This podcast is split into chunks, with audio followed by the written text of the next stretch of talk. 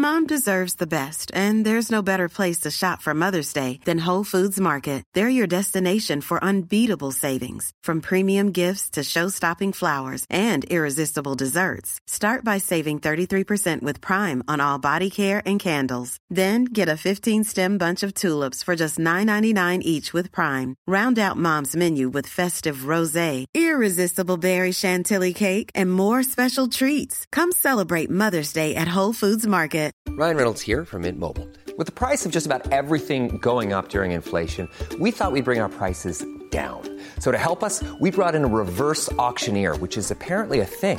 Mint Mobile unlimited premium wireless. Ready to get 30, 30, bit to get 30, bit to get 20, 20, 20, bit to get 20, 20, bit to get 15, 15, 15, 15 just 15 bucks a month. So, Give it a try at mintmobile.com slash switch.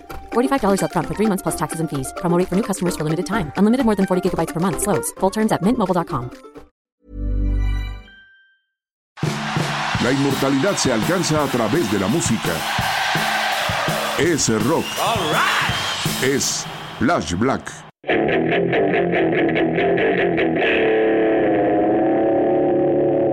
Amigazos, amigazas, venga, estamos aquí, un nuevo episodio de Flash Black, esta vez dedicado a una banda legendaria y a un disco también histórico del thrash metal que según yo inició el thrash metal.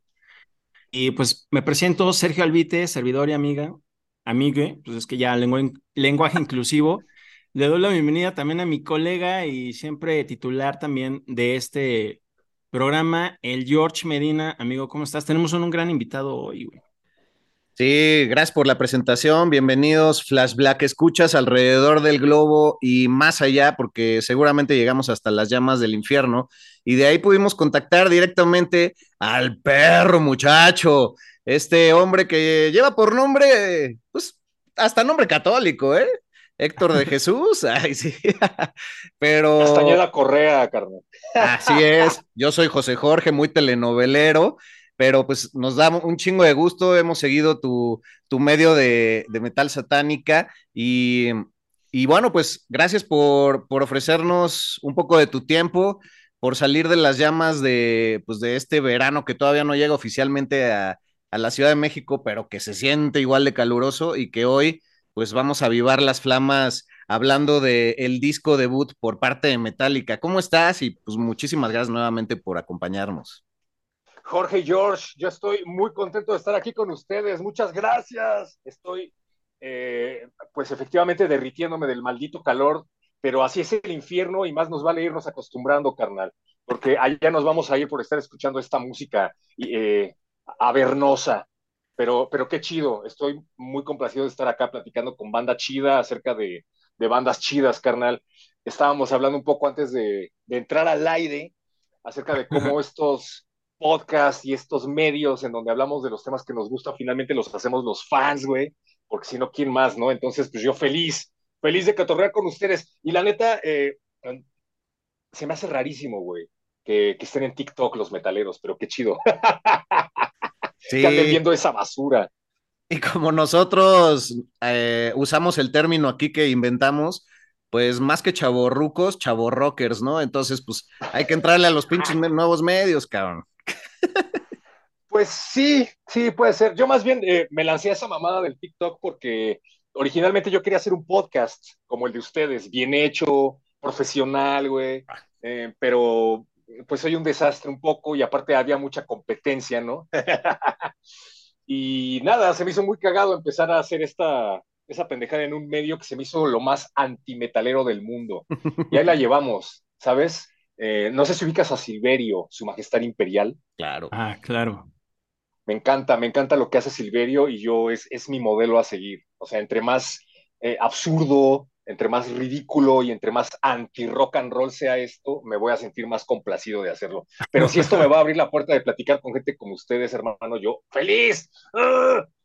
No, pues chidísimo, Héctor. Oye, por cierto, a ver, platícanos un poco de, de tus cuentas en redes sociales, cómo te encontramos en TikTok, en Instagram y dónde también te podemos escuchar, porque estás en radio también, tienes un programa de metal.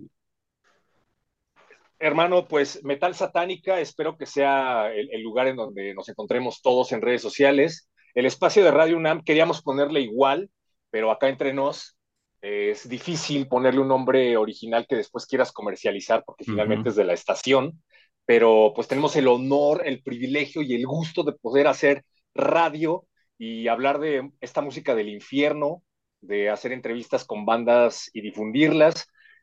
Eh, la frecuencia es 96.1 FM todos los viernes a las 8 de la noche, Radio UNAM, y ya me lo vamos a subir los podcasts. Pero sí, se trata de... Yo siempre quise hacer radio, güey. ¿Sabes? Yo siempre quise tener este programa de radio en donde platicaras de tus bandas favoritas, en donde hicieras entrevistas, y poco a poco he visto cómo se cierran y se cierran las puertas, pues yo qué te cuento, ¿no? Porque a nadie le gusta hablar de esta, de esta basura. Eh, pero como bien decía una amiga, que las puertas, si no, si no se te abren, tú las construyes, una cosa así. y bueno, pues ahí andamos, como, como según yo, llevando el formato radiofónico a otros medios, güey, pero finalmente se trata de eso, ¿no? De pasarla bien, cotorrear y sobre todo difundir. Entonces, pues yo muy contento porque además yo sé que tú eres hombre de radio, carnal. Sí, güey, es, es mi pasión más grande de la vida. Ahorita pues estoy exiliado de ahí, pero pronto vamos a encontrar una pinche ventana abierta y de a cristalazo vamos, si no, a entrar, si es que no está tan abierta.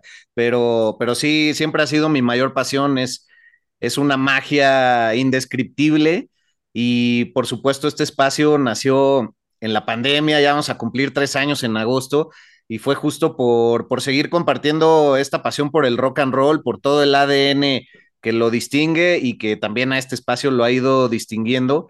Y es bien chingón ir encontrando que hay gente que se engancha, que la pinche furia y la flama eh, pues acaba ardiendo en distintos lugares del mundo. Creo que esa es la gran ventaja de ahora también, que se puede volver global algo mucho más fácil, no, no pasaba tan sencillo antes. Bueno, sencillo entre comillas, pero pues ojalá sea la primera de muchas en que podemos tenerte por acá y nada más dinos cómo fue que la pasión del rock and roll llegó hasta que te tatuaras la cara de esa manera. no lo sé, hermano, ¿sabes? No, no, tengo la menor idea. Y lo que sí me queda claro es que, em, pues creo que eh, no sé, yo creo que a todos se nos antojó cuando vimos por primera vez a nuestra banda favorita en la infancia estar parado en un escenario y echar el mismo desmadre que ellos, ¿no?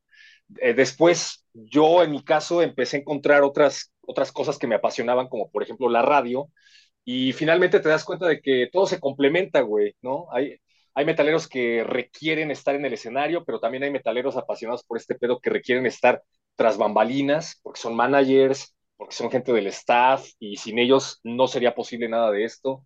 Pero también hay gente que está tras bambalinas en los medios y le está difundiendo. Y a mí me empezó a gustar más esa parte, güey, ¿sabes? El hecho de, la pendejada de pintarse la jeta, pues siempre me pareció muy, eh, muy llamativa la idea de hacer enojar a los trus. Creo que ya lo he logrado en algunos casos. Y, pues nada, güey, voy a decir una pendejada, pero, pero se trata, o sea, una vez escuché que Olayo Rubio, eh, gurú de la radio mexicana, revolucionario de la radio mexicana y uno de mis grandes ídolos de la radio, decía que le daba mucha hueva el formato podcast, que hoy en día él no concibe, dice, que hoy en día haya gente que pueda ver un podcast, que finalmente es un formato radiofónico, que a él le gusta la idea de imaginarse al locutor que está hablando y no necesariamente verlo hablar frente al micrófono, pero bueno, las nuevas generaciones ya lo tienen más normalizado. Y pues nada, güey, sobre todo en la pandemia, te dabas cuenta de que estabas scrolleando y de pronto veías las entrevistas en Zoom y, todos se veían iguales, güey, ¿no? Entonces, yo dije, güey, estaría muy cagado que un, pendejo estuviera scrolleando y que de pronto se encontrara con una basura como esta, pues yo le dejaría, ¿no? y, y, nada, pues finalmente es como la búsqueda de, eh, miren, pélenme, no me pelaron de chiquito.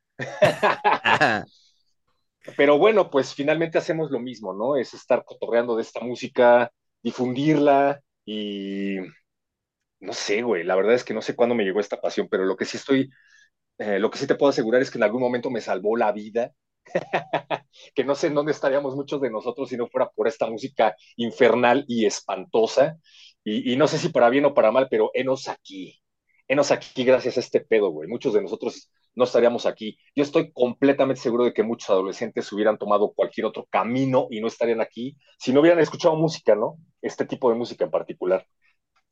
Y yo soy uno de ellos. Totalmente. Sabias palabras. Todas nuestras huellas de abandono y nuestras pinches heridas y la chingada acaban revolucionándonos y, llevando a transmutar, como lo hacen los, los grandes rockeros de, la vida, ¿no? A, llevarlo a la música y, lo que te oscurece la vida se acaba volviendo tu luz a, la vez de que estás pinche tronando unas, unos pinches bocinas, ¿no? Entonces, pues, ¿qué, qué mejor pretexto para, para agarrar toda esta inercia que, que Metallica generó y sigue generando? Y pues si te parece mi search, pues vamos ya a lo bueno, cabrón. Pues entrarle con Kill Em All, el álbum debut de Metallica del 83, cuando tenía un mes de haber entrado Kirk Hammett, que en una semana se aprendió las rolas. Además era alumno de Joe Satriani, o sea, imaginas ya cuántos años tiene ese brother. Pero sobre todo es de la polémica porque es el álbum donde al inicio, antes de grabarlo, pues corren a Dave Mustaine, que ahora es otro ícono del metal, de Megadeth, que pues lamentablemente sigue medio ardilla con Megadeth, digo, perdón, con Metallica, y le ah, sigue echando mala onda. Sí, también con Megadeth, sus rolas actuales, cámara. y, y bueno, desde que salió les ha echado mala onda y hasta la fecha salió como hace un par de meses también, que si no fuera por, me, por él, Metallica no estaría donde está. Entonces, pues también a él le vamos a meter onda. También vamos a hablar de las rolas que se dice que Metallica se pirateó para sus propias rolas, güey. Que sí hay varias, ¿eh? Y de ahí vamos a hablar de algunas de ellas, pero pues entrarle en contexto, 1982, principio de la década de los 80, la New Wave of British Heavy Metal, que es esta ola que inició con Diamond Head en Inglaterra, Iron Maiden, Motorhead, también hay Def Leppard cuando le entró, cuando eran hard rock, ya después se convirtieron un poquito más en pop metal. Y pues eran bien fans, sobre todo Lars Ulrich de Dinamarca, que es la, la forma correcta de decir su apellido, porque un, chorro de veces nos han dicho así, no se dice Ulrich, no se dice, bueno, es Ulrich, ok, así. Sí, todos los daneses que escuchan este programa. sí. Lars, yo sé que nos estás escuchando, aquí en México te decimos Ulrich. Pues también tenía un un buen maestro eh, radiofónico, Bendito Taibo, Benito Taibo, escritor y director actual de Radio UNAM, que me dio una regla de vida, así, si no, si no lo puedes pronunciar en su idioma original, porque hay idiomas muy complicados para el español, o para, al menos para mí, pues mexicanízalo, no pasa nada, ¿no? Entonces, puede que Ulrich, Ulrich no sea la manera correcta de decirlo, pero es aceptable en español. Oye, yo me acuerdo todavía la primera vez que escuché Kilemol, porque digan lo que digan, yo sé que tú, querido True, que estás del otro lado de la bocina, empezaste a escuchar a Cannibal Corpse desde el útero o, a Mayhem, ¿no? Desde antes de llegar al, vientre de tu mamá. Pero Kill Em All es sin duda un disco que le cambió la vida a muchos de nosotros, o que por lo menos nos abrió el panorama a un nuevo mundo metalero. Yo me acuerdo la primera vez que escuché Kill Em All todavía, pero quiero que me cuenten ustedes, güey. ¿Dónde estaban o qué estaban haciendo la primera vez que escucharon Kill Em All? Si es que les cambió la vida. Si no, pues, ¿qué te digo? Mm, buena pregunta, güey. Por ejemplo, en mi caso yo inicié como al revés con Metallica, en el clásico álbum negro, que todos hablaban de ese álbum, y todos, ah, Enter Sandman y Sad True, y, yo, ah, no, pues está chido, que los, a la par los ponían mucho con Guns N' Roses porque venían del Appetite y el Use Your Illusion 1 y 2, pero ya después, afortunadamente, encontré el camino de la verdad, güey. Y le llegué al, al debut, güey. Que tengo aquí todavía mi CD, formato CD. ¡Wow! Ah, yo quería traer el mío, pero bueno, no es. En vinil. en mi casa, ¿Lo tienes en, vinil? Infierno. No, me encantaría tenerlo en vinil. Sí, salió una también reedición en el 2013, porque cumplió 30 años, ahora ya está cumpliendo 40 años, precisamente el 25 de julio próximo, ya cuarentón. Exactamente cuarentón como nosotros, chavo rockers. Y sí, yo debo confesar también, nunca he sido extremadamente fan de Metallica, pero sí le entré por el álbum negro y fue a partir de que un amigo tenía una playera del Kill Em All que pues dije, pues a ver qué, pues qué, ¿a poco Metallica tiene otros discos? Yo era muy pendejo antes de la prepa, la neta, pero pues el rock and roll se fue metiendo en mi vida de a poco. Fue Black Sabbath eh, el que lo sacudió de raíz, pero bueno, desde niño sí escuchaba en mis entornos adultos a los Beatles y demás, pero sí ya viendo la, la playera, pues con Seek and Destroy, sí fue con la rola que conecté, y entonces ya de repente cuando me sentía muy rudo en las pedas y así, pues ya era la que poníamos para sacudir la cabeza cuando pues todavía me podía dejar la mata como ustedes, cabrones. Este. ¿Por qué no puedes? ¿Por la chamba? No, pues porque Ah. se me va un poco el- la gente del estadio, ya, cabrón, ya. Ah, hermano, somos, somos dos, güey, no te preocupes. Es más, justo por eso, ya, perdón, paréntesis, justo por eso yo lo, lo decidí hacer, güey. Dije, ya, antes de que pase, eh, pues voy a aprovechar lo que queda, güey. A huevo. Y, me gustó tanto que ahora lo voy a dejar como Devin Townsend cuando lo inevitable ocurra. Ya topas, ¿no? Que el güey está pelón de arriba, pero Ajá. tiene el cabello largo. como el más tuerzo que-. Como el más tuerzo que lo hemos tenido en este espacio y él también me motivó a dejarme, pues acá el, el pinche zacate atrás, ¿no? Y también, pues como se me enchina y así, pero, pero no, pues sí lo voy a hacer, sí lo voy a hacer. Quizá microfonazo, no voy a llegar a esa gran mata porque pues no, no se les nota a ustedes que pues ya, ya estamos por estos caminos, pero sí, esa, esa breve historia, esa breve historia del Kill Em All fue, fue mía, pero con los años lo he valorado mucho más y ya cuando entras a, a convivir en entornos más clavados de ¿cuál es el mejor disco de Metallica? A ver, a ver, a ver. Y no falta el que dice, no, pues el Kill Em All, el Kill Em All, a huevo, sí. Y entonces dije, no, pues necesito más conocimiento de, de raíz de este disco y ya le, le entré más y lo que más me gusta es justamente esta, esta alma tan joven que es inevitable que, reflejen porque tenían 19, 20 años cuando, cuando lo, lo, crean, lo lanzan, muy loco que, como decía Serge, va a cumplir eh, 40 años el disco. Y, y, pues la verdad es, es digno de rescatarse y creo que también ahora en la investigación está muy chido ver que, que pues Lars, Lars Ulrich, a partir de un, de un concierto de Deep Purple en el 73, fue que dijo, yo quiero hacer eso, estaban en su gira del Fireball, los vio en, en Copenhague, su papá que era un tenista famoso y bueno, Lars también jugó, jugó tenis un rato, pero se lo llevaba a buenos festivales y luego se mudó con su familia a Los Ángeles y como de ahí, ¿quién hubiera dicho, no? Justo 10 años antes de que explotara el Kill Em All, ahí estaba viendo a Deep Purple, del que acabamos de hacer un especial hace dos programas, y ese güey dijo, yo quiero esa pinche actitud en mi vida y ese pinche sonido en mi banda. Güey. Antes, antes de, de, platicar de lleno del Chile Mall, así teníamos un compa en la prepa, güey, que le decíamos el Chile Mall, porque siempre traía su playera de Chile Mall. El Lars Ulrich, digan lo que digan, lo, la piden como lo la piden y digan lo peor de Lars Ulrich, porque bueno, para quien no lo sepa, todo el mundo se la pasa hablando acerca de lo malo que es para la bataca, de lo odioso y de lo ególatra que es Lars Ulrich, como si lo conociéramos todos y fuera nuestro compa. Lo cual es muy interesante, ¿no, güey? Porque es un carnal famoso que te ha acompañado desde la adolescencia y ya lo sientes como tan cercano que puedes hablar así de él, pero yo no lo conozco. Eh, pero bueno, a lo que voy es, ese güey ya estaba persiguiendo a Motorhead o a bandas como Motorhead en la carretera desde los 16 años.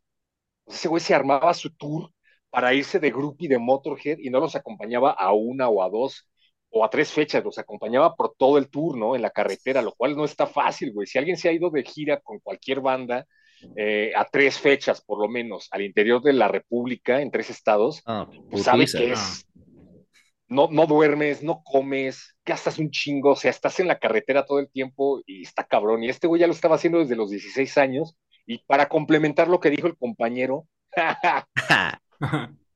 desde ahí yo creo que el güey se enamoró de la carretera y, y, ya era true. O sea, hacer estas, estas cosas desde los 16 años tan chavito y enamorarte de la carretera y enamorarte de la música, yo creo que merece respeto y ya tiene un mérito. Y el hecho de que se haya enamorado del rock and roll, tanto por la música como por lo que implica, güey, pues ya, eh, me parece digno de respeto. Sin Lars, yo creo que no hay trash metal, incluso a pesar de que el güey no es un gran músico, ¿no? Uh -huh. Fíjate que ahí eso de lanzarte a ver en muchas fechas a tu banda favorita sí es como muy true. Eh, yo lo llegué a hacer, ahorita ya no la armo porque pues ya no me da la vida. No me da la vida ni la edad. Tomándose unos ensures acá para aguantar, Ah, güey, y, al día, y, al día, siguiente mi suerox. Pero, eh, pero ese brother sí la armó. Sí, también retomo eso que dices que muchos dicen que no es muy buen baterista. A mí se me hace muy bueno. Obviamente, si lo comparas con Dave Lombardo de Slayer o Neil Peart de Rush, pues no, no puedes comparar, ¿no? Pero, por ejemplo, Dave Grohl de Nirvana, un gran baterista, Entonces, si lo enfocas en su... De Foo, Fighters, te corrijo. ah, sí, es el mismo, ¿no? Se parece. Como, los memes, güey. Eh, y entonces, si lo metes en el contexto de Metallica, queda increíble. Gran baterista. También es alguien que compone rolas, porque siempre ves que dicen que el baterista, pues nada más está ahí para acompañar y que él no compone, que no hace rolas. Pero ese brother sí hizo rolas con James Hetfield y James Hetfield, de hecho, al principio se dice que cuando eh, su primer encuentro en su llameo, dijo que su batería estaba chafísima, tenía un solo platillo y siempre se caía y que por eso tenían que detener el jam, porque, güey, no mames, o sea, agarra tu platillo y que ya como que se fueron y, y aparentemente pues, ya no iba a haber nada, güey. James Hetfield dijo, no, pues sabes qué, ahí te ves y ahí queda, ¿no? Pero James Hetfield a la vez quería romperla y luego hay Lars Ulrich es cuando ya le empieza a armar y se empieza a mover, porque eso sí es muy movido.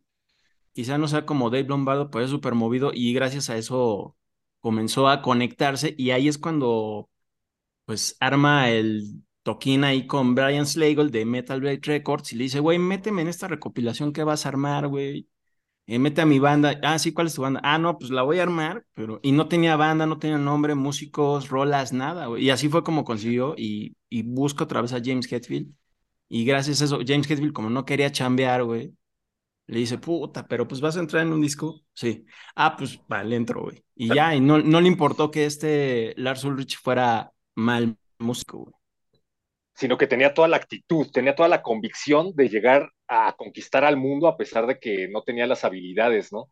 Eso, eso me parece muy rescatable. Fíjate que el otro día estaba hablando, voy a llegar, te prometo que voy a llegar, no me tardo. Sí. El otro día estaba viendo una conferencia que dio Tripticon, el carnal de Celtic Frost, Hellhammer, mi, uno de mis ídolos, Tom Warrior, y hablaba acerca de lo imperfecto que para él debe de ser el rock. Yo no me atrevo a decir que el rock debe de ser o no, me vale queso. Pero él dice que lo que más le gusta del rock, una de las cosas que él más rescata del rock, es justamente que es imperfecto, que no necesariamente requiere que seas virtuoso, ¿no? O sea, punk. Entre peor toques, mejor. Todo se trata de la actitud. Max Cavalera, eh, no sé tocar la guitarra, nada más tengo dinero para comprarme dos cuerdas y a partir de eso empezó a, pues, hacer ruido, a echar desmadre. Eh, que no necesariamente los compases tienen que estar siempre al tiro, que la producción no tiene que ser siempre la mejor, ¿no?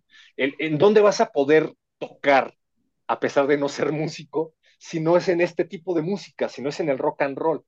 Entonces, toda esta onda del do it yourself, del a pesar de que no seas un gran músico, lo puedes lograr, me parece muy punk. Y este carnal, el Lars, se me hace el mejor ejemplo de ello. Y el Kill Em es otro gran ejemplo de cómo puedes a lo mejor no tener las habilidades o no haber tomado clases, pero si tienes la actitud, tienes las ganas de conquistar al mundo y te rodeas de la gente correcta, lo vas a lograr. Y a la fecha siguen hablando de Lars Ulrich como uno de los mejores managers del mundo. Y tú que si ustedes son músicos, yo, no soy músico, pero escuchar Kill Em All hoy en día me parece tan emocionante como cuando lo escuché la primera vez, güey, y se me olvida por completo de, el hecho de que el sea o no un bataco, güey. Tenía toda la actitud y yo creo que eso es lo que más importa, ¿no? A la hora de tocar este pedo.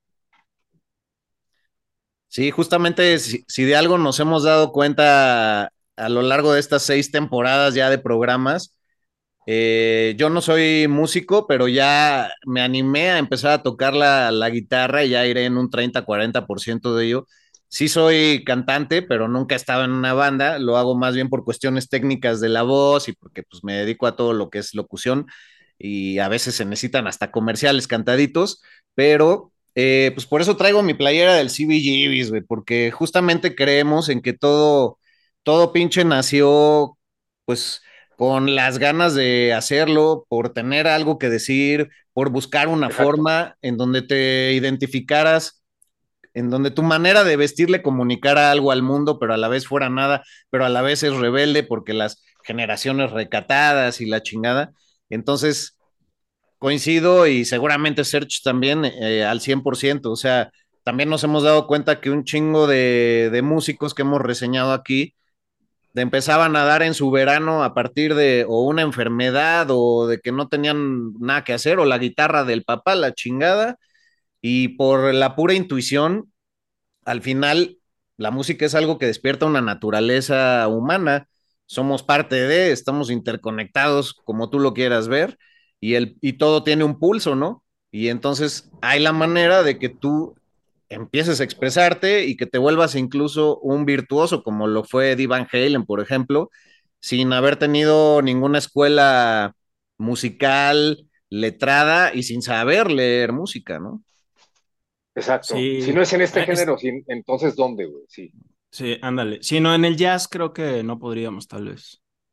Ni en la salsa, cabrón. Nos a ver así de. Sí, sí, sí, güey. A Lars, yo toco la batería y a ese güey sí le he aprendido varias cosas, güey. La verdad, y, sí las he implementado en mi repertorio. Ah, eh, corto, pero honesto. Ah. pero chidísimo Lars. Y a mí lo que me latió es que ese güey Em, tal vez abusando de la época sin que él lo supiera, tomó algunos riffs prestados de otras bandas, por ejemplo, del otro lado del Atlántico. Él estaba en California y dijo, a ver, esta banda inglesa, venga para acá el riff, porque era bien difícil, pues, que llegaran los, la música, ¿no? A este lado del charco, los viniles, entonces como que se intercambiaban mucho los cassettes, no como ahora, pues ya es más fácil gracias a Spotify y toda esa onda, y es más fácil que cada quien ubique un riff de una banda en el repertorio de otra banda, ¿no? Así saben cuando se lo piratearon. Y en ese entonces no. Y este brother como que sí eh, se jaló varios riffs. Hay uno muy conocido que es el de Leonard Skinner, de la canción de Home Sweet. Eh, ah, no, sí es Sweet, Home Alabama. Ah, Sweet Home Alabama. Siempre ahí la cago. Este, y la implementan la de The Force Horseman, que es una rola en la que precisamente ayuda en la composición, este Dave Mustaine, y ahí empieza la novela con este brother, porque la canción se llamaba Mechanics, al principio era como de sexo y todo eso, y ya cuando lo corren, pues la, pues dicen, pues vamos a cambiar todo, ¿no? Porque pues, ya se fue este brother, e, él participó en la composición y les dijo, oigan, no usen mis rolas. Sí le hicieron caso, ¿no? Porque obviamente las usaron, implementaron cuatro rolas de ese brother en, en el disco y una de ellas es The Force Horsemen, que luego sale en el disco de Megadeth debut, el de Killing is Business, My Business and Business is Good, pero le pone el nombre, esa, güey, y le pone el nombre original que se llama The Mechanics, y, pero pues ahí empieza el novelón con Dave Mustaine y que pues hoy todavía este, ahí sigue dando de qué hablar, no tanto por su música, desgraciadamente, muy mal, ¿eh? Sí, fíjate que yo eh, fui, ya, sabes que hay un tiempo en el que te vuelves Team Megadeth o Team Metallica, ¿no? Hoy, yo creo que una de mis bandas favoritas es Megadeth. Metallica me va a seguir gustando hasta que me muera, güey, pero ya, ya me cayeron un poquito gordos a estas alturas, ¿no? Así de, ay, ya. Sí, sí, sí me han choteado un poquito, lo admito. Pero para mí, en, en lo particular, yo creo que uno de los discos que más he disfrutado en mi vida y en mi adolescencia fue Kill Em All. Y después me fui a enterar de que este güey, Dave Mustaine, no nada más compuso eh, Jump in the Fire y, Mechanics, también conocida como The Four Horsemen, sino que todos los solos eran escritos por Dave Mustaine. Kirk, que es un gran guitarrista, eh, sin demeritarlo como músico, Kirk nada más llegó a tocar lo que le dijeron y le pusieron los solos de Dave Mustaine y él básicamente los recreó, ¿no? Casi casi que nota por nota. Ese fue la gran, esa fue la gran molestia de Mustaine. Independientemente de todo el drama que se traigan o no, eh, tampoco se trata de decir, no, es que Mustaine lo hizo todo, no, es que Metallica. Lo escribieron como banda, lo escribieron en conjunto. Y después de haber entendido todo este relajo, yo creo que me quedo con la idea de que la mejor alineación de Metallica para mí era Mustaine, Ulrich, Cliff Burton y James Hetfield. Yo creo que esa alineación, si yo lo hubiera logrado ver en vivo, hermano, me hubiera muerto muy feliz, ¿no? y lo más cercano que tenemos ahorita a esa versión de Kill Em All son los demos que sacaron a posteriori como No Life Till Leather, ¿no?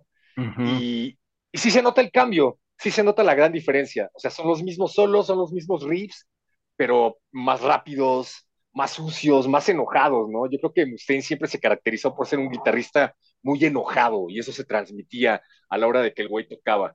Pero bueno, eso. Eh, mi versión favorita de, Metallica era la primera alineación, no, una de las primeras alineaciones en donde Mustaine era el guitarrista. Pero bueno, a lo mejor si no lo hubieran sacado de la banda, la, la maquinaria nunca hubiera llegado hasta donde llegó hoy en día, ¿no? Sí, vamos a contextualizar un poco a la banda que nos escucha quizás este, sin saber que, bueno, la, la banda oficialmente empieza con James Hetfield, quien tocaba en una agrupación que se llamaba Leather Charm, junto con su amigo que era bajista Ron McGovney, que sale también muy pronto de la banda. Eh, por supuesto, Lars Ulrich de las cabecillas, como ya lo mencionábamos, y Dave, Mustaine, eh, que tocaba en una banda que se llamaba Panic, pues es el, primer guitarrista y, cuando se, se, sale Ron McGovney, y por favor corríjanme si en algo me, me equivoco, se sale porque ya no aguantaba a Dave Mustaine por su pinche mala copa y por su alcoholismo y por su...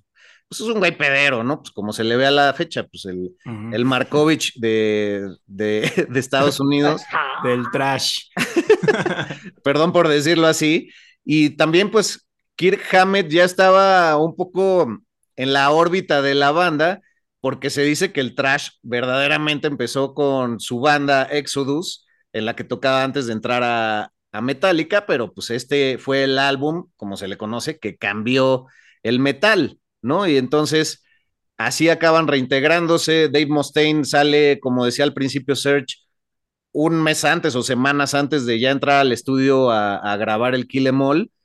Y, Ron McGovney tenía ya también unas semanas de, de, decir, váyanse a la chingada. Yo creo que cosa de la que se arrepintió y que, bueno, solamente los han vuelto a convocar cuando, cuando el álbum creo que eh, cumplió su, su, 30 aniversario, ¿no? Por ahí se, sí fue que los invitaron. Sí, sí. no, no fue el primer guitarrista de Metallica, creo que fue como el tercero. O sea, como todas las bandas, los ah. documentales te llegan a cuentagotas, pero sí, creo que hubo como tres guitarristas antes. Ajá, y llegó por un anuncio, ¿no? Del periódico, tal cual. Sí, y bueno, se nota el, hecho de que eran una banda de compas, ¿no? De pronto se nota cuando eh, hay una banda en el estudio que contrata a músicos que no vuelven a aparecer en un disco, o, sí, pero yo tengo entendido que estos dos carnales, Mustaine y Lars, empezaron a platicar y se hicieron amigos porque escuchaban a las mismas bandas, a Pudgy, escuchaban a Diamond Head, y eso los llevó a hacer una mancuerna que se reflejó mucho en lo musical. Y yo creo que está bien chida la enseñanza de que estos dos carnales, a pesar de que después valió madres, al principio tenían una banda de amigos, compartían un chingo de música juntos, compartían un montón de, experiencias juntos y, lograron hacer una mancuerna bien chidota. Yo creo que eso se reflejó en el Kill Em All. Eh, no, les he contado de la primera vez que yo lo escuché, güey. Ah, por favor, güey, discúlpanos. No es tan interesante, solo quería decirlo. venga, venga, rífate. Creo que el primer disco que escuché de Metallica fue Master of Puppets. Obviamente me voló la cabeza, me quedé orate, sigo orate después de haber escuchado Master of Puppets. Pero recuerdo que un amigo me recomendó ese disco, el Master of Puppets, y después me dijo, güey, pero tienes que escuchar Kill Em All, porque si te gustó Master of Puppets, Kill Em All, me acuerdo todavía que me dijo algo así como, me lo vendió como si fuera un disco de grind, Así no entendí nada, güey. Es rapidísimo, es frenético, es puro atasque, güey. Escúchalo, te va a gustar. Y lo escuché y, no es por acá, pero dije, güey, no me parece tan atascado, solo. solo sí que me parece más rápido y más frenético. Después, ya no sé si es porque te predispones. Escuché el disco de Exodus, que se supone que tuvo que haber salido originalmente antes que el de Metallica porque Exodus era el, líder de la Bay Area, ¿no? El líder de las bandas de trash. Metallica nada más se les adelantó en el estudio. Después escuché el de Exodus y no, definitivamente, por más que me guste Exodus, no me pareció tan rompemadres como. Hey, I'm Ryan Reynolds. At Mint Mobile, we like to do the opposite of what Big Wireless does. They charge you a lot. we charge you a little. So naturally, when they announced they'd be raising their prices due to inflation, we decided to deflate our prices due to not hating you. That's right. We're cutting the price of Mint Unlimited from $30 a month to just $15 a month. Give it a try at mintmobile.com slash switch. $45 upfront for three months plus taxes and fees. Promote for new customers for limited time. Unlimited more than 40 gigabytes per month. Slows. Full terms at mintmobile.com. Everyone knows therapy is great for solving problems, but getting therapy has its own problems too like finding the right therapist, fitting into their schedule, and of course, the cost. Well, BetterHelp can solve those problems. It's totally online and built around your schedule. It's surprisingly affordable too. Connect with a credentialed therapist by phone, video, or online chat, all from the comfort of your home. Visit betterhelp.com to learn more and save 10% on your first month. That's BetterHelp, H E L P. I'm Sandra, and I'm just the professional your small business was looking for. But you didn't hire me because you didn't use LinkedIn jobs. LinkedIn has professionals you can't find anywhere else, including those who aren't actively looking for a new job but might be open to the perfect role, like me. In a given month, over 70% of LinkedIn users don't visit other leading job sites. So if you're not looking on LinkedIn, you'll miss out on great candidates like Sandra. Start hiring professionals like a professional. Post your free job on linkedin.com/people slash people today. Wow. Nice. Yeah. What you're hearing are the sounds of people everywhere putting on Bombas socks, underwear, and t-shirts made from absurdly soft materials that feel like plush clouds. Yeah, that plush. And the best part? For every item you purchase, Bombas donates another to someone facing homelessness. Bombas. Big comfort for everyone. Go to bombas.com slash ACAST and use code ACAST for 20% off your first purchase. That's bombas.com slash ACAST. Code ACAST. Kill Em All. Kill Em All definitivamente es un parteaguas. Es el primer disco de trash de la historia y el hecho de que muchas bandas hayan seguido ese ejemplo me, me parece me parece muy importante, muy influyente. Pero bueno, sí, a los 15 años escuchar Kill Em All y, volverte parte del atasque, güey, es algo que nunca se va a ir de, mi vida. Todo me gusta de ese disco, güey. La portada, los solos, el nombre. Creo que me sé de memoria las rolas, güey. Qué, experiencia, güey. No sé si, si haya discos todavía que logren marcar así a una generación, pero si este disco lo escuchas sin haber escuchado antes a Metallica y, y te llega a marcar igual, güey, felicidades. Es como no haber leído el Quijote nunca, ¿no? Ah, sí. Por ahí dicen que solo hay dos discos de Boots que marcan a ese nivel y solo son el Led Zeppelin 1 y el Black Sabbath, eh, obviamente el homónimo de Black Sabbath, ¿no? Pero pues ahí está la discusión chingona. Y también mencionar, ese disco que dices de Exodus es el Bonded by Blood, ¿no? Bonded by Blood. Ajá, sí, buenísimo. Pero sí, creo que también no tiene la potencia del Kill Em All, güey. La verdad, sí. Y creo que, no sé, me hubiera gustado también saber a qué hubiera sonado Exodus, ya con Kirk Hammett, pero ya a lo largo de su trayectoria, ¿no? A ver, así como dices, ¿cómo hubiera sido Metallica con Dave Mustaine ya, pues en un, seguramente en un multiverso, este, sí existe esa alineación y ahorita ya están súper rucos rompiéndola o algo ah. así, quién sabe. eh, también este, algo sobre las rolas de Hit the Lights. Eh, se dice que esa rola ya la traía este James Hetfield justo de esa banda que tenía eh, de antes, que se llamaba Leather Charm, como bien dijiste, George.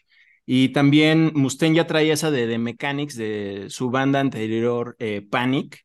Y así es como fueron armando todas estas rolas este, también, bueno, está Motorbread, que algún entre, en alguna entrevista que vi, algún periodista les dice, oye, pero es por Motorhead.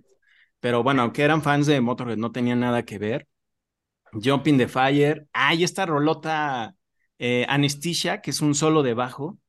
Que, Parte aguas, güey. Ajá, leí que, por ejemplo, Cliff Burton, cuando llega, que como bien dices, también reemplaza a este güey que se llama Ron McGovney. Yo leí que lo abren, que en realidad lo abren porque era bien malo, güey. Pero hay muchas versiones de que él también se fue por Dave Mustaine, ¿no? entonces llega Cliff Burton, toca esta rola de Anesthesia, que se supone que es una improvisación frente a los amplis de bajo, es un solo de bajo. Y pues ninguna banda había hecho eso, ¿no? De incluir como canción un solo de bajo. Y a ellos se les hizo muy cool porque dijeron, no manches, es como Eddie Van Halen en el primer disco de Van Halen, como Eruption, que es un solo de, de guitarra y que también fue una improvisación y es así como, como la incluyen y ya luego ahí Lars eh, pues mete también su narizota como siempre, digo que lo hace muy bien y se mete a tocar la batería y es así como crean un duelo entre el bajo y la batería en ese disco y que pues por ahí hasta la fecha todavía lo hacen, creo que lo hicieron en el Sinfónico 2 que sacó Metallica. Bueno, obviamente sale un, eh, creo que es con trabajo, pues puede ser. Sí. Exacto, ajá, que lo tocan y pues ya tocan esa rola de Anestesia en ese disco en vivo sinfónico, pero esa es una de tantas buenas rolas que existe en este álbum. Ah, Whiplash también, ¿no? Pues ya, es que estoy viendo aquí mi disco. Sí, está increíble Whiplash. Vuelve a emocionar, ¿no, güey? Sí, y justo eh, los produce un brother que se llama Paul Curcio, que ya después no volvió a interactuar con ellos, al menos a nivel producción. Eh, pero creo que lo clavan porque era dueño del estudio donde graban. Y pues este güey se encarga también junto con el ingeniero de audio, se encarga luego de la mezcla. Por eso dicen que se oye como con mucha reverberación en general el álbum y todos estos delays. Y ya como en Ride the Lightning, que es el siguiente disco, por eso dicen que no encaja mucho el sonido, como que suenan muy diferente, porque estos güeyes Ah. no, no los dejaron a Metallica meter mano en la mezcla, güey. Sí, tal cual En fue. el estos güeyes, qué verga van a saber. Ya. El Eh, eh, tiene, tiene un sonido muy ochentero, ¿no? Al final de cuentas, si te pones a escuchar varios discos de la época, como que todos coinciden en la reverberación, eh, estos tonos, ahorita Hetfield ya tiene su propio estilo, ¿no?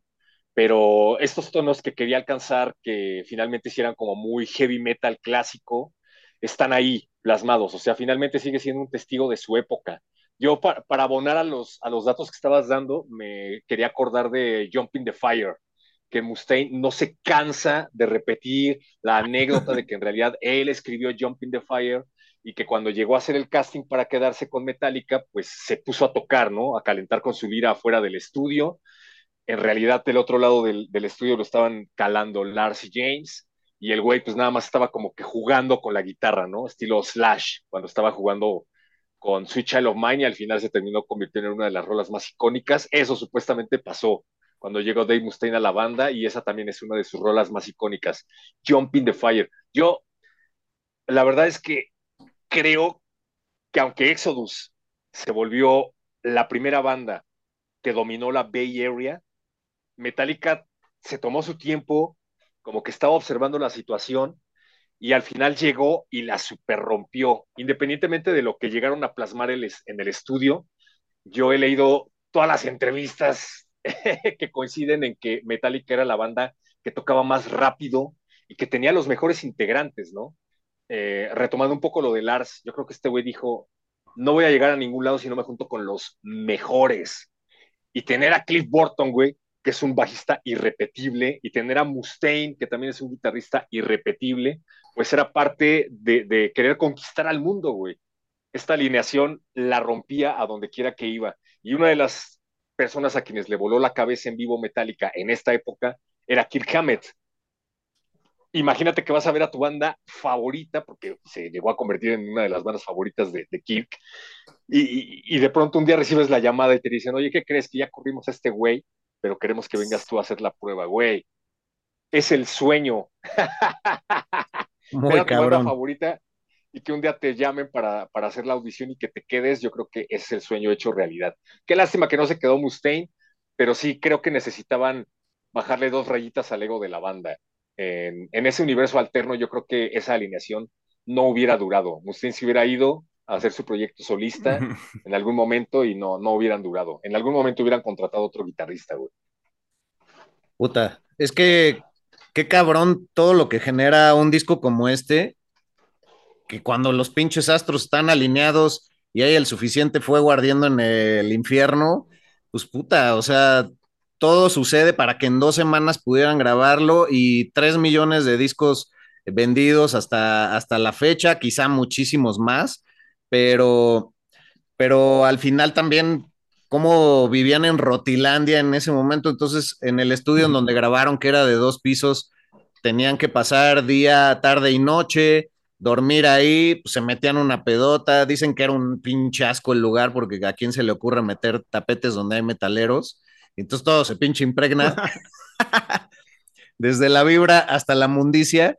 Y, y ha de haber sido un, un momento alucinante de, de, esas cosas que suceden en, en el rock and roll y en todas estas vertientes que ha tenido y que ha de haber sido fascinante estar ahí, pero que a la vez le costó la chamba a muchos, que les costó luego trabajos sobre sus propias adicciones, pero también es es la llama que la propia juventud te da, ¿no? Como el pinche vamos para adelante y vale madre, güey. O sea, medio que sé que quiero, pero sé mejor qué pinche no quiero y vamos a cantarle a lo que me caga del pinche mundo y lo que no quiero ser, ¿no? Exacto. Y ahora que tienen la lana y los estudios, ya no hacen discos tan chidos, ¿no? Precisamente creo que ese es un detonante, un, una especie de gasolina para las bandas que hacen discos chidos, estar en la austeridad completa y estar encabronados, que es un poco lo que querían hacer con Saint Anger, ¿te acuerdas del documental? En donde dicen, Ay, trajimos a la banda a un lugar muy incómodo y les trajimos unos amplificadores bien feos para que hagan un disco chido como en los viejos tiempos. Y ya ni así. Sí, ni, llevándose, ni llevándoselos a la Antártida lo lograron, cabrón. O sea. Irrepetible. Oye, oye, también hablar acerca de los, de los que estuvieron detrás de todo esto, porque claro que la banda merece todo el mérito del mundo, pero también hablar de que si no hubiera sido por gente como Sazula y su esposa, que invirtieron en la banda cuando nadie más quería dar un varo por esos güeyes, esto no se hubiera convertido en una realidad, ¿no? Imagínate que te llegue una banda que nadie quiere, pero que tú la escuchas y encuentras algo ahí, a pesar de que tú, creo que Sazula no es músico, güey, nada más es un cabrón que le apasiona la música y tenía los recursos en ese momento para poder invertirle y, también tuvo que pelear contra un montón de, de cosas para llevar a, concreción ese proyecto que era el pinche disco de estos güeyes, ¿no? ¿Dónde los meto? ¿Qué les doy de comer? ¿Cómo pago el estudio? Yo creo que hay un montón de gente detrás de este disco, sin, sin ellos no se hubiera podido llevar a cabo jamás. Y entonces, pues, respeto absoluto a John Sazula, otro de los dioses del trash que estuvieron tras bambalinas, ¿no?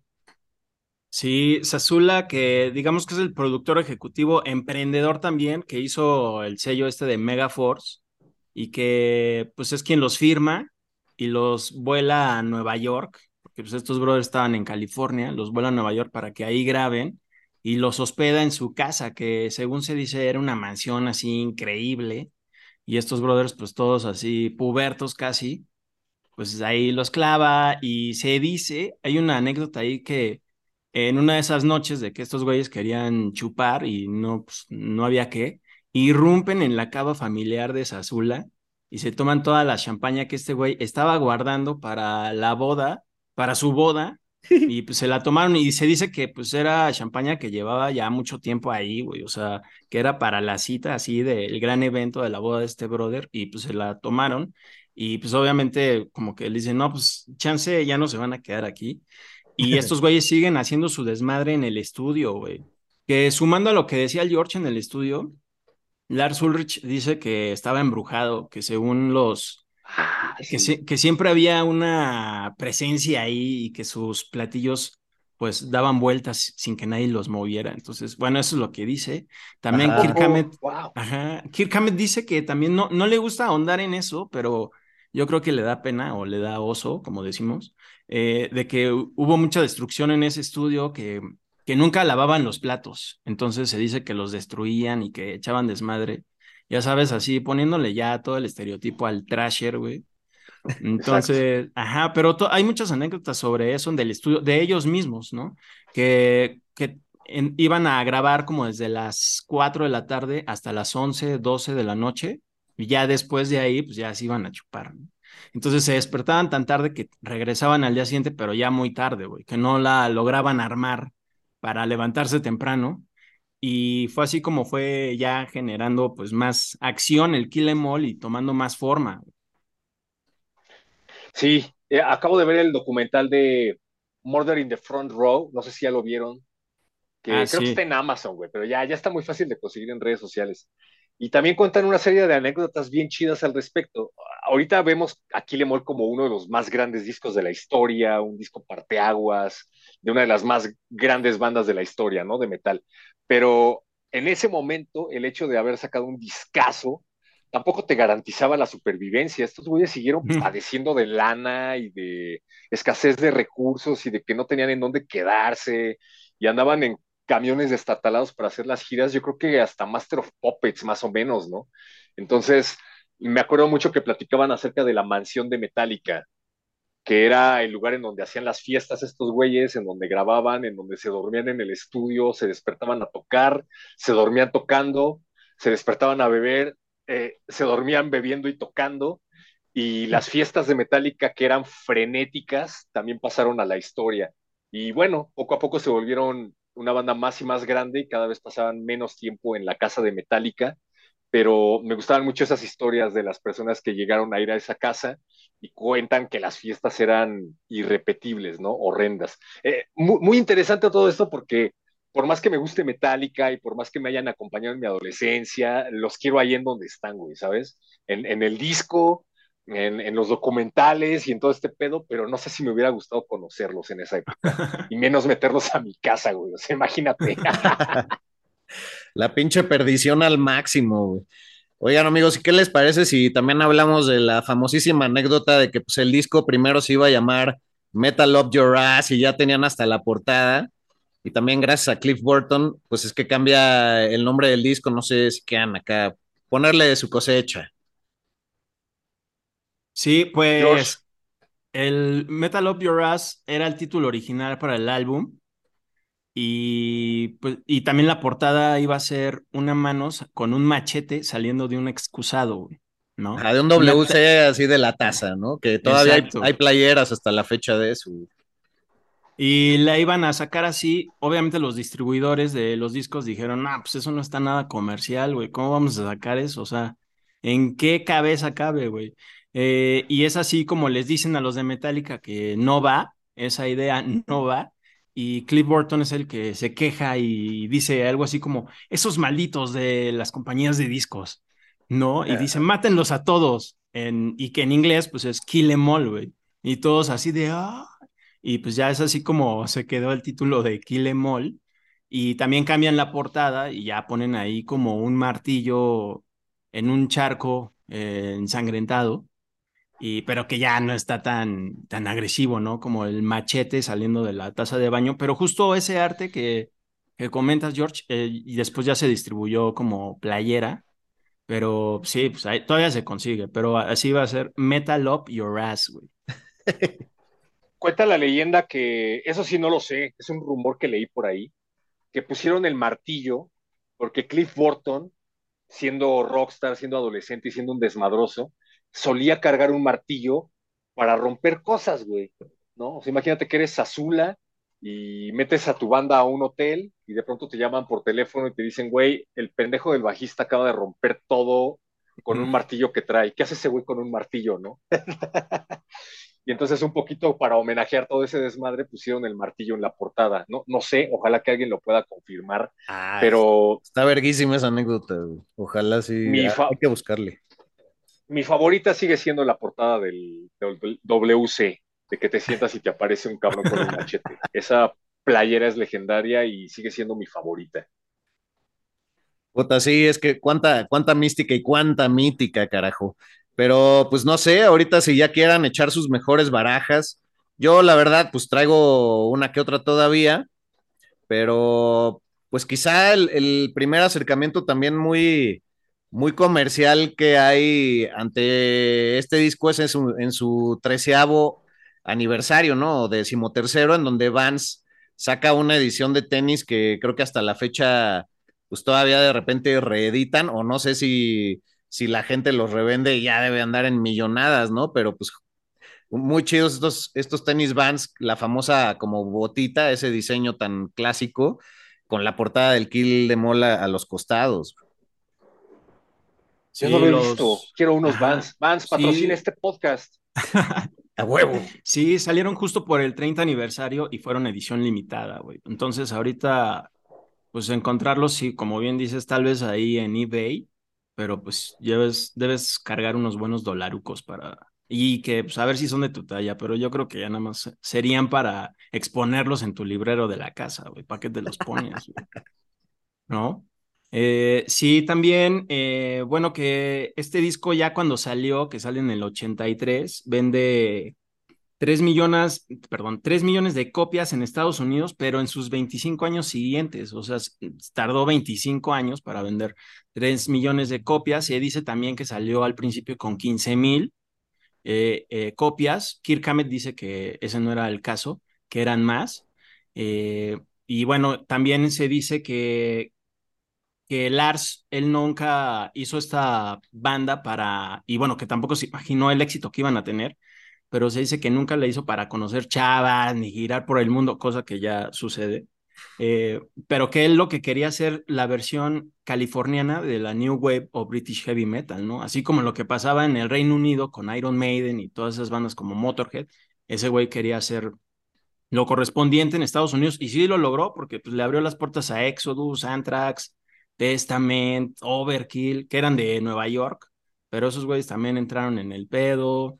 Y pues ya ahí sí les abrió un chorro de puertas. Y esas fiestas que dices de Metallica, que por pedotes los terminaron catalogando como alcohólica, eh, iban todos estos, estos chavales de, de Anthrax y todo eso, Armored Saint, eh, y ahí es cuando también por eso Dave Mustaine malcopea se pelea con unos de Armored Saint en el, en el documental de Some Kind of Monster, ahí cuando sale llorando Dave Mustaine, eh, dice, no, ¿te acuerdas, Lars, que yo te defendí del baterista de Armored Saint? Y Lars así de, ¿qué? ¿Quién? El de Armored Saint, así, pues ya Lars también ya, o sea, sí, sí le prestaba atención a Dave Mustaine, ¿no? eh, y pues no sé, varias cosas. También no sé si quieran comentar de las rolas que, se dice que Metallica plagió o tomó partes para sus propias rolas de este álbum, precisamente. Les voy a aventar algunas. Por favor. Y, a ver, ustedes dicen, ah, sí, es cierto, güey. Yo mientras voy a cerrar unas ventanas porque está diluviando, perdón, ¿eh? pero aquí los escucho. Adelante, ah, yo, la dejo abierta si no les molesta porque me gusta el airecito, pero si me dicen la Bien. Eh, pues se dice que la rola de The Red and the Black de Blue Oyster Cult, el principio es muy parecido al de Hit the Lights y esta rola de Blue Oyster Cult es de 1973. Se dice que pues, Metallica ahí lo tomó prestado, también se, que tomó prestado un poquito de inspiración de otra rola de Blue Oyster Cult, la de Don't Fear the Reaper, para la de Anesthesia.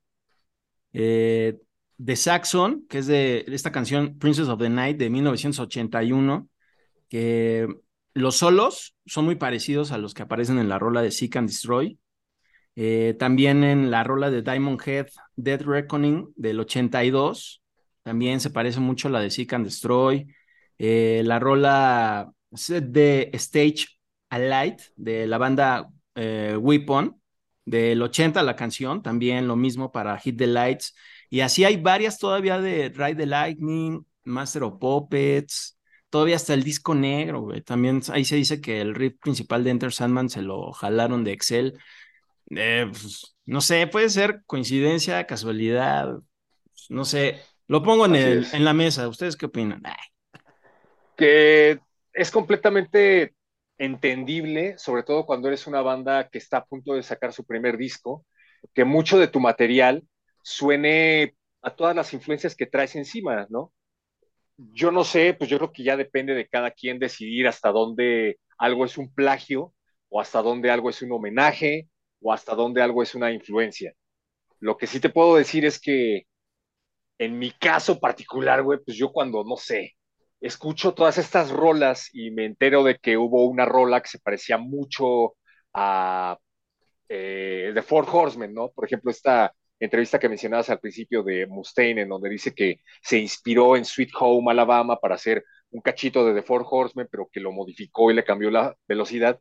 Y me parece completamente entendible que tomes algo que ya hicieron tus ídolos para replicarlo creando algo nuevo, ¿no? A mí no me interesa de dónde lo sacaron, la neta es que si por morbo yo voy a hacer otro TikTok en donde voy a hablar acerca de los plagios de Metallica, pero si vas a hacer un disco como Kill Em All, que rompe madres, que rompe aguas y que influencia a toda una generación de trashes, agarra de donde quieras, güey, no me importa, haz lo que quieras, de eso se trata, ¿no? Finalmente de eso se trata la música. Y como decía David Ellefson, pues, güey, hemos tocado la pentatónica de todas las maneras imaginables. Imagínate 30, 40 años tocando trash metal y tratando de hacer riffs originales, no debe de ser nada fácil. Pero yo creo que, al menos yo, como fan, yo creo que se trata de la pasión, hermano, de la emoción que logra generarte una banda.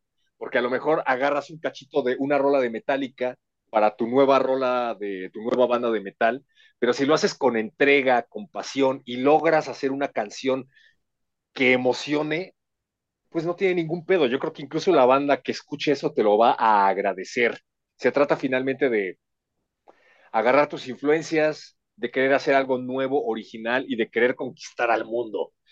Eh, otra cosa que, estaba leyendo por ahí era que no sé cuántas veces han tocado el, disco en vivo. A mí me encantaría, güey, que se atrevieran a hacer una gira en donde solo tocaran ese disco. Los iría a ver sin pensarlo.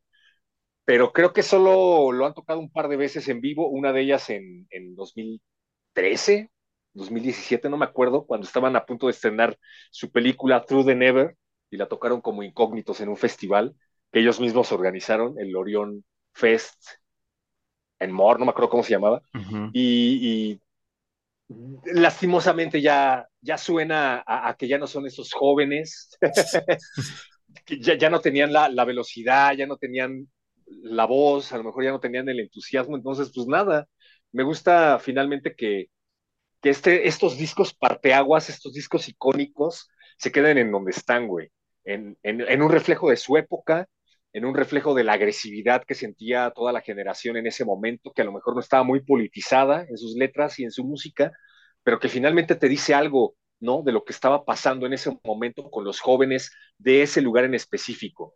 Nunca he ido a San Francisco, he tratado de leer qué estaba pasando en ese momento con esos güeyes y, y muchos llegan a la conclusión de que era un lugar muy aburrido, muy aburrido. A lo mejor San Francisco se vuelve un lugar muy icónico para para los turistas, geográficamente icónico, pero vivir ahí a lo mejor no era, no era tan divertido para ser un joven, ¿no? Era muy aburrido y que la única manera de, escaparse de su realidad y de que su mente pudiera volar era haciendo este tipo de música frenética. Entonces, pues nada, un disco que nunca se va a volver a repetir, pero, pero que me deja una, una idea de qué es lo que estaba pensando un joven en ese momento, un adolescente, ¿no? Y, que influencia un montón de gente, güey, que influencie a un montón de, bandas. Sí, es, muy difícil rastrear de dónde surgen las cosas y realmente, pues con el paso de los años, la gente siempre quiere echar caca y como que entierrar eh, pues los grandes logros de lo que ya decíamos antes, pues de repente hay chispas que se manifiestan y crean un gran incendio. Eh, lo que decías, pues una banda que acaba yéndose a San Francisco, se dice por ahí también mucho que fue una de las condiciones que puso Cliff Burton, ¿no? Este, pero coincido totalmente contigo, o sea, hace poco extrajimos un cachito de una entrevista de Howard Stern sobre el riff de Enter Sandman para nuestras redes y la gente hasta el día de hoy con más de pinches, no sé, 700 mil reproducciones siguen echándole caca, que si Dave Mustaine, que si no, que, que pinche Lal Zurich. Entonces sigue creando esa polémica conversación y ya es muy difícil desde el 2023 criticar algo que es súbito, que son esos momentos que cambian la historia, que suceden en todos los ámbitos de la sociedad, pero que en la música, pues también con los ojos del hoy, pues no hay que juzgar el ayer, ¿no? Porque, pues sí, es imposible saber realmente qué, se estaba transpirando en ese momento y podemos tener acercamientos gracias al, periodismo musical. Yo creo que, sobre todo en este disco, es en el que menos me atrevería a echarle caca a Metallica, justamente porque se les nota esta vena juvenil y como bien decía el perro muchacho, pues hasta la, voz nunca volvió a ser la misma, la, no sé si la, la velocidad, pues sí la emularon, pero pero hubo demasiados factores que, quedaron ahí y, el que lo quiera escuchar, que lo juzgue desde su hoy, pero pues también sabiendo que el poder del ayer fue algo súper significativo, ¿no? Y, que romper esquemas en esos momentos era el cuádruple de difícil que hacerlo hoy, entonces también por eso es mucho más fácil eh, criticarlo. Pero quizá pues también cerraría con decir, desde el nombre yo, me parece que Metallica es uno de los mejores nombres para bandas que he escuchado en la vida. O sea, lo pondría en el top 5 de mejores nombres para, para, bandas, ¿no? Y también es un reflejo, es estar en el, en el lugar correcto con la gente correcta, pero pues también chingarle para estar con los que son los chingones del momento, ¿no? O sea. Exacto. Sí, sí, sí, pues eh, yo me quedo con la idea, cuando yo quería hacer una banda, o cuando tuve la intención de hacer una banda, yo tenía bien presente el Kill Em por varios motivos, ¿no? Por todo lo que lo rodeaba, porque leía que eran güeyes que pasaban hambres con tal de dedicarle tiempo a su banda. Leía que eran güeyes que vendían todo lo que estaba en su casa con tal de comprar instrumentos y equipo. Leía que eran güeyes que hicieron todo, todo y que dejaron todo eh, a favor de la música. Y yo creo que el Kile Mole es un gran reflejo de cómo, eh, de cómo puedes apasionarte por algo y de concretarlo. Y pues sigo, sigo esperando como fan de, esa alineación de Metallica que sí ocurra. Yo sé que va a ocurrir algún día que estos güeyes le van a hablar a ustedes y le van a decir, ya, métete al estudio, güey, ya, vamos a hacer algo chido juntos. Sería chidísimo para mí como fan y yo sé que Mustaine lo está esperando, güey, porque ese güey lo único que ha querido en su vida es volver a Metallica. Eh, y como fan de Megadeth, yo agradezco que exista Megadeth, pero sí, sí apoyo la moción sí apoyo la moción de que este güey se meta al estudio a hacer una rola o a tocar un solo con Metallica antes de que se mueran todos, güey. Eso me encantaría. pues a lo mejor eso está intentando hacer con toda su mala vibra en las entrevistas, a ver si así pega ya todos, bueno, ya órale, ven, güey. Así, jálate, Dave. Pues chidísimo. Amigos, pues que eh, despedimos ya esta, eh, este gran episodio de Flash Black agradeciéndole a Héctor la aparición. Muchas gracias por estar aquí. Eh, ¿Cómo te encontramos en redes, en TikTok, en Instagram? ¿Cómo, cómo te buscamos? Eh, busquen Metal Satánica, busquen Perro Muchacho y se les va a aparecer el diablo, güey. La verdad es que estoy muy, muy contento de, encontrar a banda como ustedes que, hace estas cosas por pasión, güey, que, difunde esta música. Y nada, vamos a echarnos unas chelas y vamos a escuchar el Kile Molo, ¿qué? ¿Eh? A huevo. A huevísimo. Muchísimas gracias, cabrón. Ha sido una hemorragia de placer tenerte por acá. Y pues que, que no sea la única. Y vamos a ir por esas chelas y nos vamos a topar en festivales y vamos a colaborar y vamos a seguir eh, pues poniendo nuestro costal de arena, porque me caga decir granito, pues para que ocurran pinches mamadas chingonas. Entonces, pues gracias por su tiempo a los dos y pues con lo que quiera cerrar, mi querido Héctor, nada más recordarle a la gente en nuestras redes, arroba flashblackpod para Instagram y Twitter, arroba flashblackpodcast para TikTok y búsquennos en YouTube, ahí pues de repente ya aparecen nuestras horribles caras para que llenen ese espacio en su, en su, ese vacío en su corazón de que no pueden verle la cara a los locutores. Nos caga, nos caga hacerlo, pero pues lo, hacemos por ustedes, porque pues, ahí, ahí la llevamos poco a poco, llegando a cada vez a más rincones. Y bueno, mi querido perro muchacho, por favor, lo que quieras decir para despedirnos. Eh, Metallica y Ocesa, yo sé que están viendo este podcast. Llévenos a ver a Metallica en 2024. Eh, a pesar de que somos unos viejos criticones, güey, amamos esta música y nada nos haría más felices que nos patrocinen un boleto para ver a Metallica. Yo sí iría a ver a Metallica. ¿Ustedes irían a ver a Metallica? Sí. sí. Vamos. ¿Van a ir? ¿Ya tienen boleto? Eh, no. es que está carísimo. hay, tantos, festivales que sí te la piensas dos veces, güey. Por más que digas, lo voy a lograr, sí, sí está difícil. Pero bueno, después de haber platicado así con ustedes de Metallica, me, acaban de revivir los, los bríos adolescentes de querer lanzarme a ver qué tranza, güey. Igual y me arrepiento. No es cierto. Nada, vamos a ver a Metallica, güey. Vamos a verlos a todos. A huevo. Pues sigamos uniendo fuerzas y muchas gracias a todos los que se dieron el tiempito para llegar hasta este punto del programa que es el final. Y espérennos cada jueves con distintas entregas. Gracias por todo. Gracias, mi querido Sergio Albite. Eh, yo soy Jorge Medina. Estuvimos aquí con el perro muchachón Héctor Castañeda. Y hasta la próxima, más próxima. Muchas gracias por la invitación. Los odio a todos, güey. Púdranse. Gracias. El rock no es solo un género musical. Tiene que ver también con lo que tienes que decir sobre el mundo. Y aquí tenemos siempre mucho que decir. El rock no ha muerto, solo ha vuelto a sus orígenes.